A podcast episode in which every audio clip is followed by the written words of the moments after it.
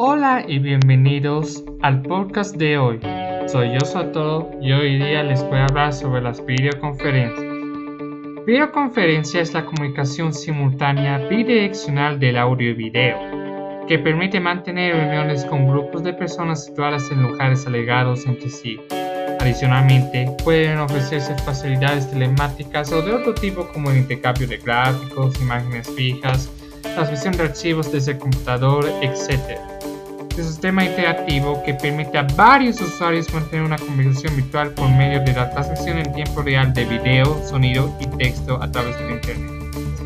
La videoconferencia ofrece hoy en día una solución accesible a la necesidad de comunicación, con sistemas que permiten transmitir y recibir información visual y sonora entre puntos o zonas diferentes, evitándose los gastos y pérdida de tiempo que implica el traslado físico de la persona. Estas ventajas hacen la videoconferencia el segmento de mayor crecimiento en el área de las telecomunicaciones. En la década de 2000, la videotelefonía se popularizó a través de servicios de internet gratuitos como Messenger o iChat, programas de telecomunicaciones en línea que promueven las videoconferencias a prácticamente todas las localidades con conexión a internet. En mayo de 2005, los primeros sistemas de alta definición de videoconferencia, producidos por Life Size Communications, fueron exhibidos en la Feria Intertop en Las Vegas, Nevada, capaz de proporcionar 30 fotogramas por segundo a una resolución de pantalla 1820 x 720. En la actualidad, resolución de alta definición aún no se ha convertido en una característica estándar, pero es ofrecida por los mejores proveedores o más importantes en el mercado de la videoconferencia. Hay, básicamente, dos tipos de sistemas de videoconferencia. Sistemas de videoconferencia dedicados poseen todos los componentes necesarios empaquetados en un solo equipo, por generar una consola con una cámara de video de alta calidad controlada remotamente.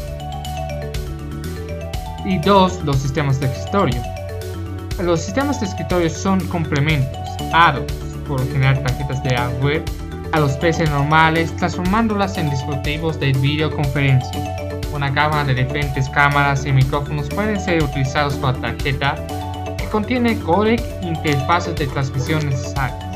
La mayoría de los sistemas de escritorios trabajan estándar ETSI-323. Las videoconferencias realizadas a través de ordenadores dispersos son también conocidas como e-meetings o conferencias las videoconferencias también tienen un gran rol en la educación con el coronavirus, ya que permite tomar clases a largas distancias y en las casas de y estudiantes.